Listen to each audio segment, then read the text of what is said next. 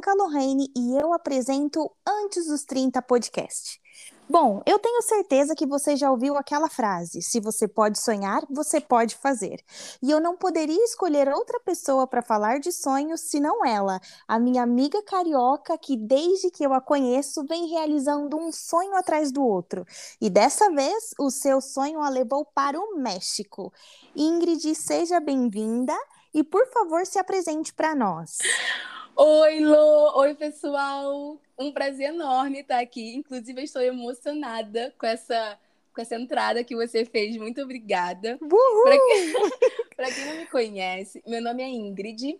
Eu sou do Rio de Janeiro, tenho 29 anos, sou formada em arquitetura e urbanismo e hoje eu moro aqui em Cancún. Ótimo!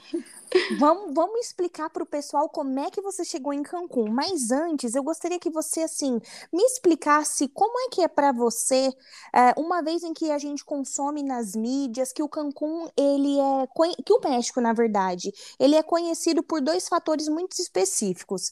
É, a imigração ilegal, que são aquela, aquelas pessoas que estão loucas tentando atravessar as fronteiras e viver o sonho americano, ou se não aquele paraíso chamado Cancún.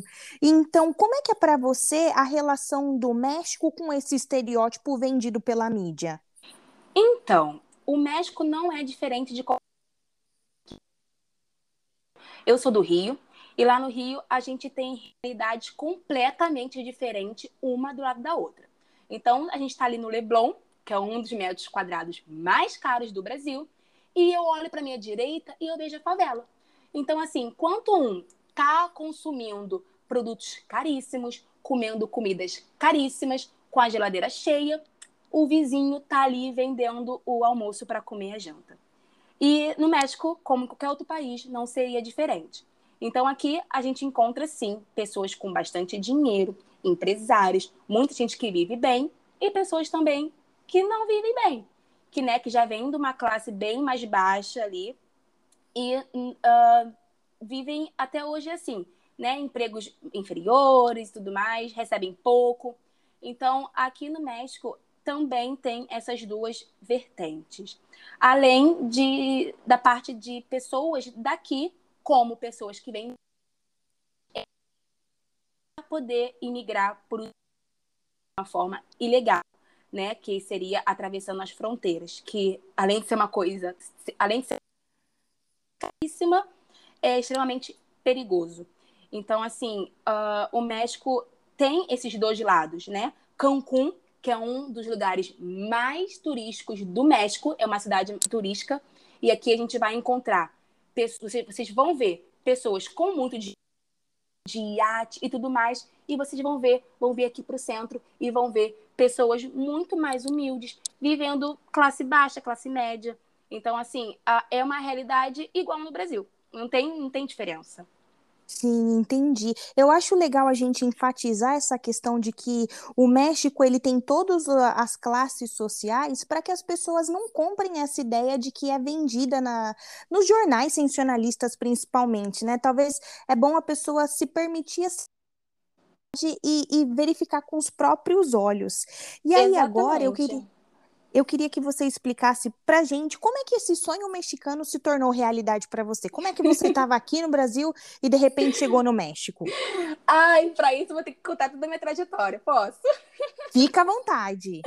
Então, é, há uns anos, em 2016, eu fiz uma primeira viagem internacional, mas fui com meus, com meus primos. Então, foi quando eu percebi que viajar era o que eu queria fazer da minha vida né? E aí eu fui para os Estados Unidos a primeira vez, fui como turista, fiquei um mês. E foi uma sensação incrível que eu tive de primeiro contato com o mundo externo. Então, aquele primeiro, aquele meu inglês de CCAA, eu vi que não serviu de nada para mim, né? Porque eu não estava conseguindo nem dar um hi, nem responder qual era a minha idade em inglês. Mas, enfim. Aí, no ano seguinte, eu fui fazer o meu intercâmbio em Malta. E foi quando eu tive meu primeiro contato assim com o mundo exterior, só que sozinha, né? Então eu atravessei o mundo para poder encontrar assim comigo, conhecer novas pessoas e entender muitas coisas do mundo, porque a gente sai de casa, sai da casa dos pais e encontro uma realidade completamente diferente lá fora. Então, foi meu primeiro contato uh, sozinha com o mundo e foi meu primeiro intercâmbio. Então, foi assim incrível. Quem puder fazer intercâmbio, inclusive, eu indico muito. E aí eu vi que eu falei, cara, não quero mais parar, é isso que eu quero para mim, é explorar, é conhecer o mundo. E aí no ano seguinte eu fiz uh, o au pair, foi onde eu conheci a Lô. E aí eu fiquei, o meu projeto era ficar um, dois anos. Quando eu cheguei, eu só quis ficar um. Falei, não, isso não é para mim. Cuidar de criança por dois anos eu não vou aguentar. E aí eu não fiquei nenhum, gente. Eu fiquei oito meses porque eu tive um rematch. E aí foi uma saída bem traumática. Eu não estava esperando ser expulsa de casa. Então foi bem traumático. E aí eu falei, eu não quero mais, eu vou voltar para o Brasil. Enrolei duas semanas para conseguir família, não quis, não quis escolher mais família. E aí eu decidi voltar para o Brasil. E eu voltei, e eu voltei feliz. Eu saltitava no aeroporto, feliz, feliz. Eu só queria ver meus pais, ver minha família. Então, assim, foi uh, a melhor decisão que eu tive naquela, naquela época.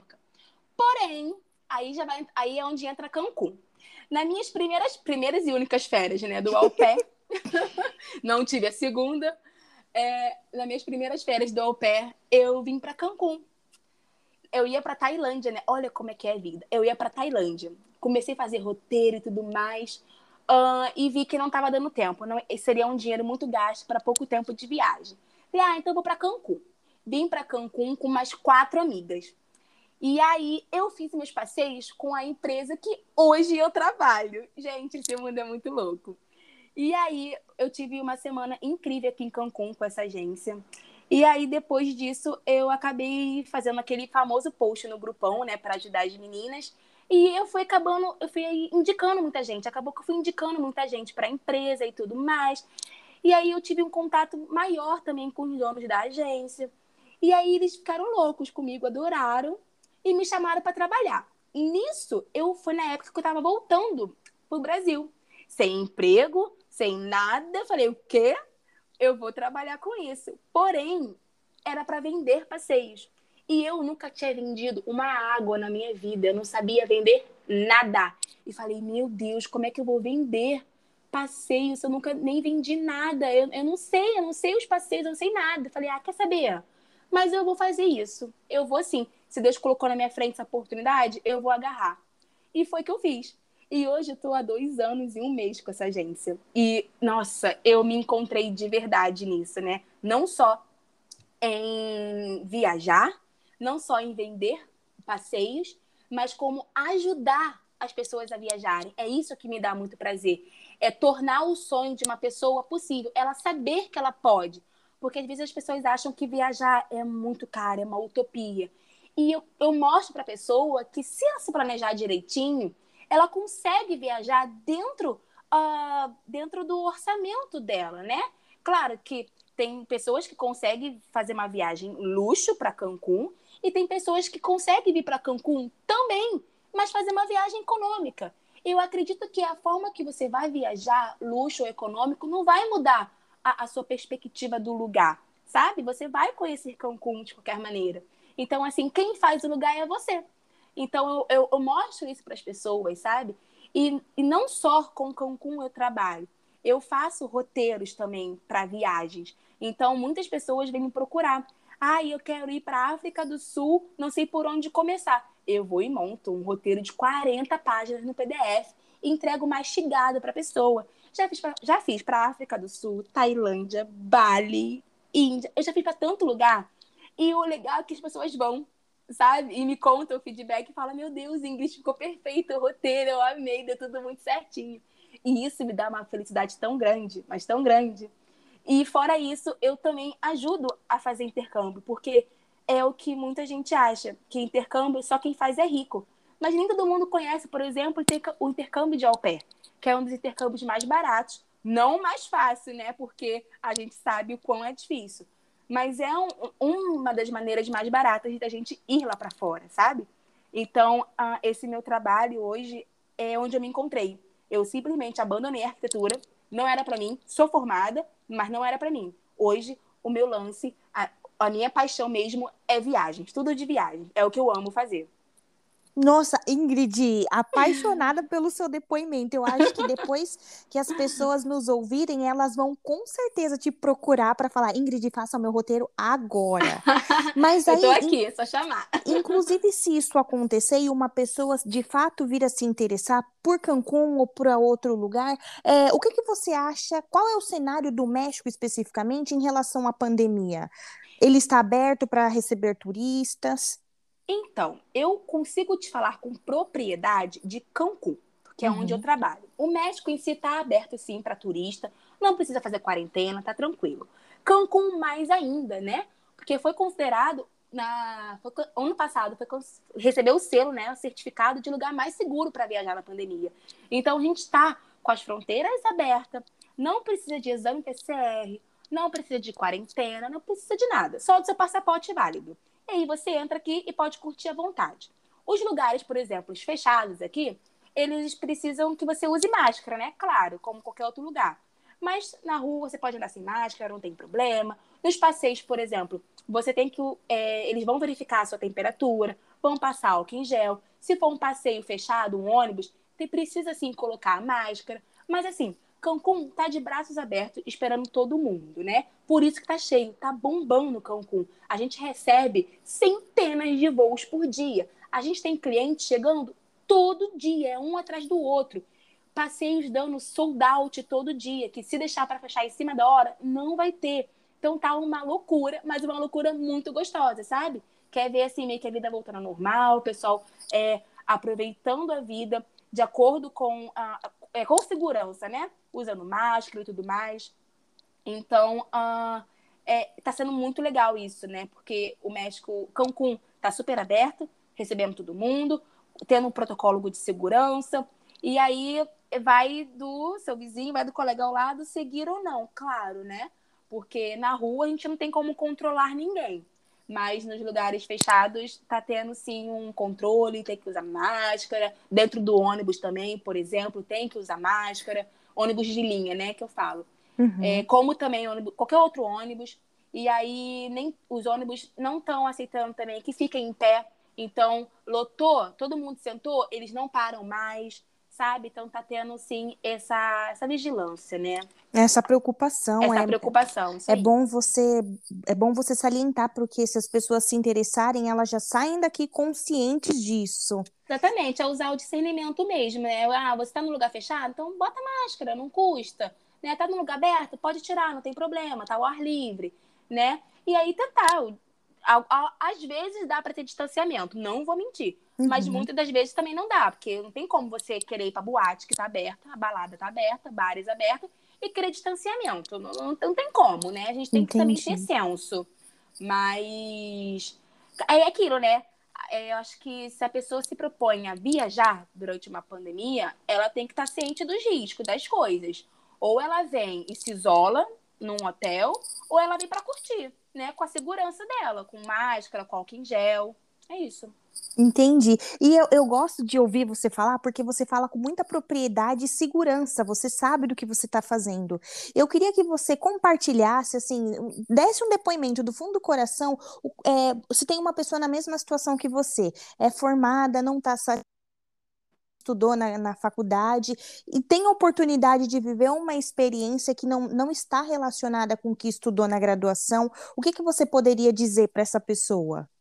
Eu acho assim que se Deus coloca oportunidade na frente, né, essa oportunidade agarra, sabe? É o que eu sempre falo nos meus posts, stories, sempre falo, tá com medo, vai com medo. Porque, assim, depois, se você não for, você vai se arrepender. E é muito pior você é, se arrepender de algo que você não fez, que você não experimentou, você não soube se seria bom ou não. Então, assim, aparecer uma oportunidade para você que você acha que pode ser legal, vai, vai com tudo. Se der errado, volta, não tem problema. Não quer dizer que você fracassou. Quer dizer apenas que aquilo ali não era o seu caminho, então. E você vai encontrar seu caminho, vai aparecer é, é, no meu caso, eu fui para o pair. Eu achava que eu ia ficar dois anos e eu ia continuar. Era o meu plano no início, quando eu me inscrevi. Quando eu pisei na casa da host fêmea, eu só sabia chorar, eu só queria voltar, voltar, voltar, voltar. Tanto pedi para voltar que acabei tendo um rematch e voltei. E eu voltei feliz, porque eu vi que aquilo ali não era para mim. Eu vi que o sonho americano viver algo que não era ainda os Estados Unidos. E hoje eu estou vivendo um sonho mexicano. Eu estou muito mais feliz aqui. Estou muito mais feliz fazendo algo no qual eu me encontrei, que é totalmente diferente da minha formação, né? Que é viagem. É sobre isso.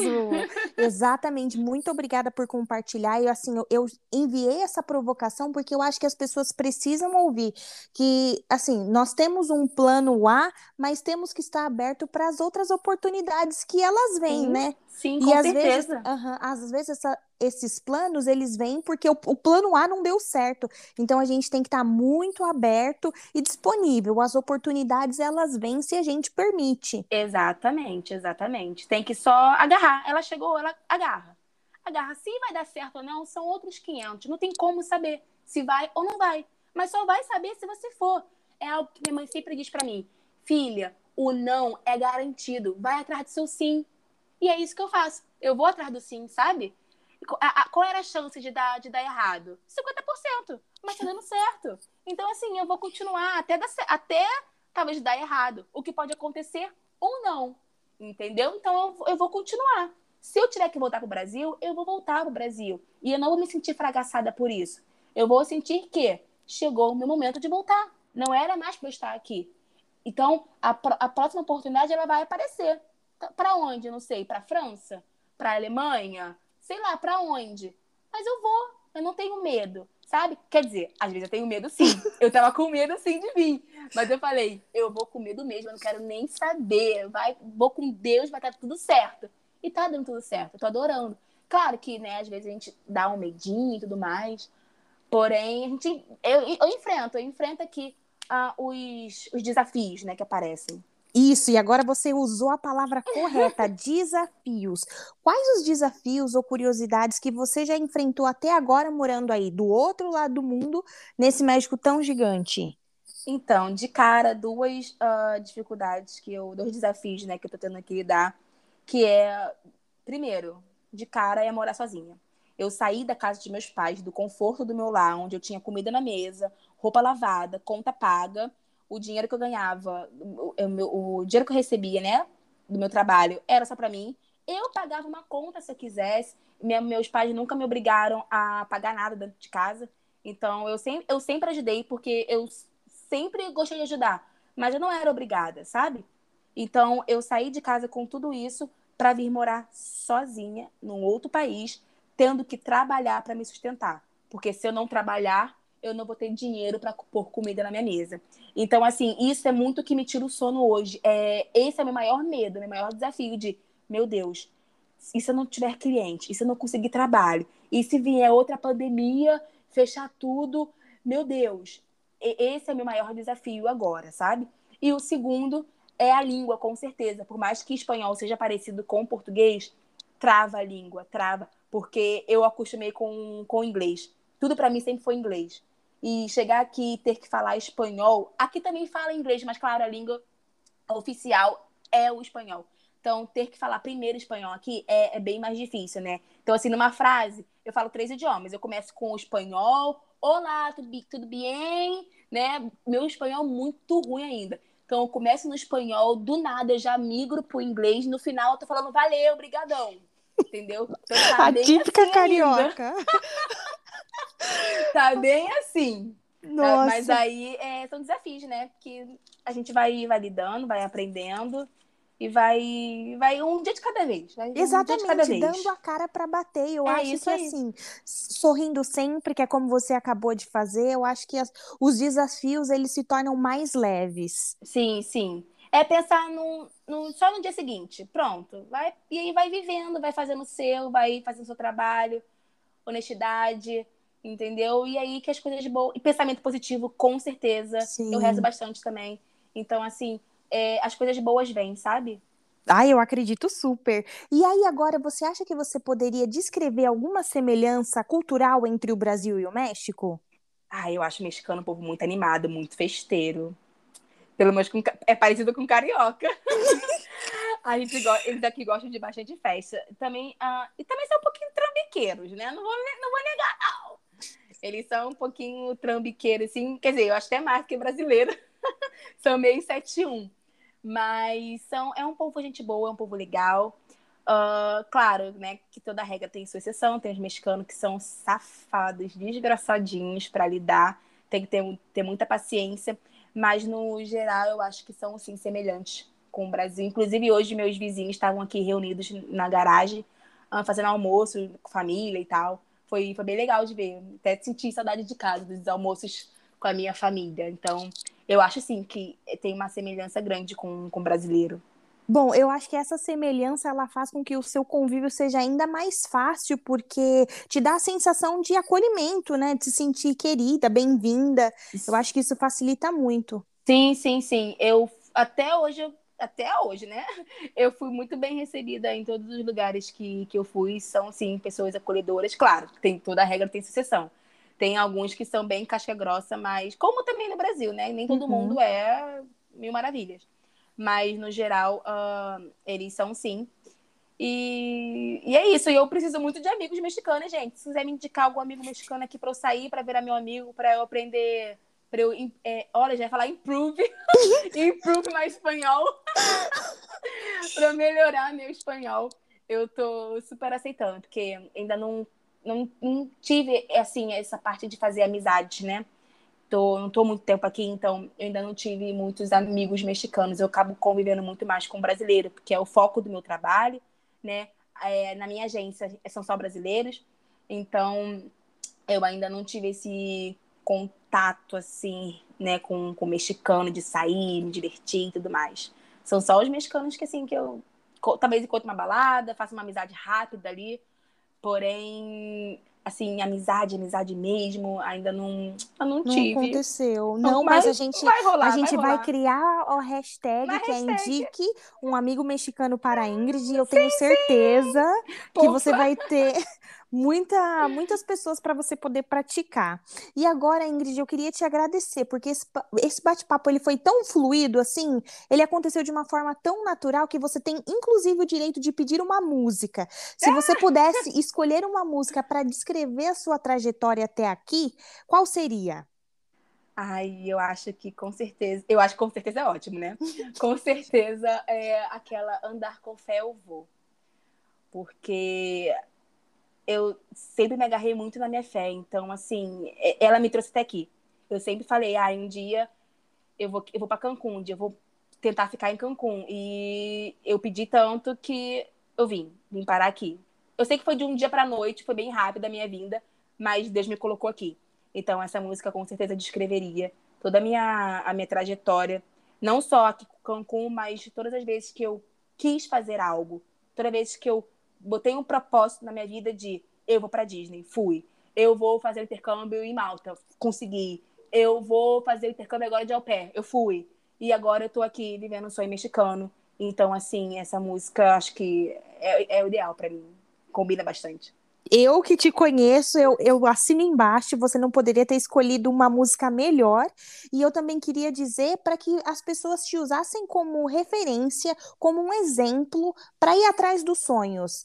É, se reinventem, sabe? Não esperem a, o que você deseja cair no seu colo, porque isso não vai acontecer. Mexam os seus pauzinhos, conversem com pessoas.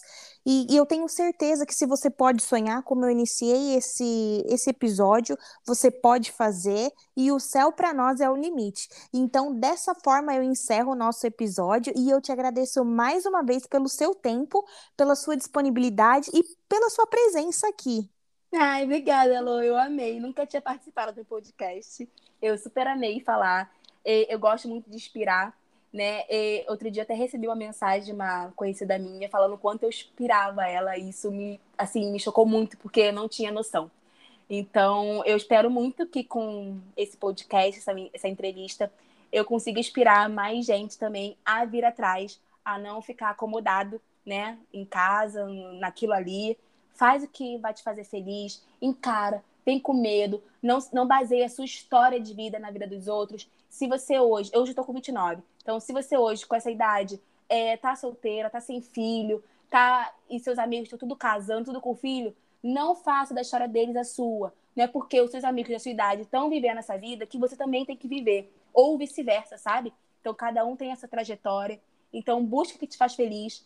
Tá com medo, vai com medo mesmo. E é isso. Pense em você, pensa no que o mundão aí fora pode te proporcionar. É isso. Muito obrigada e até a próxima. Até a próxima, pessoal.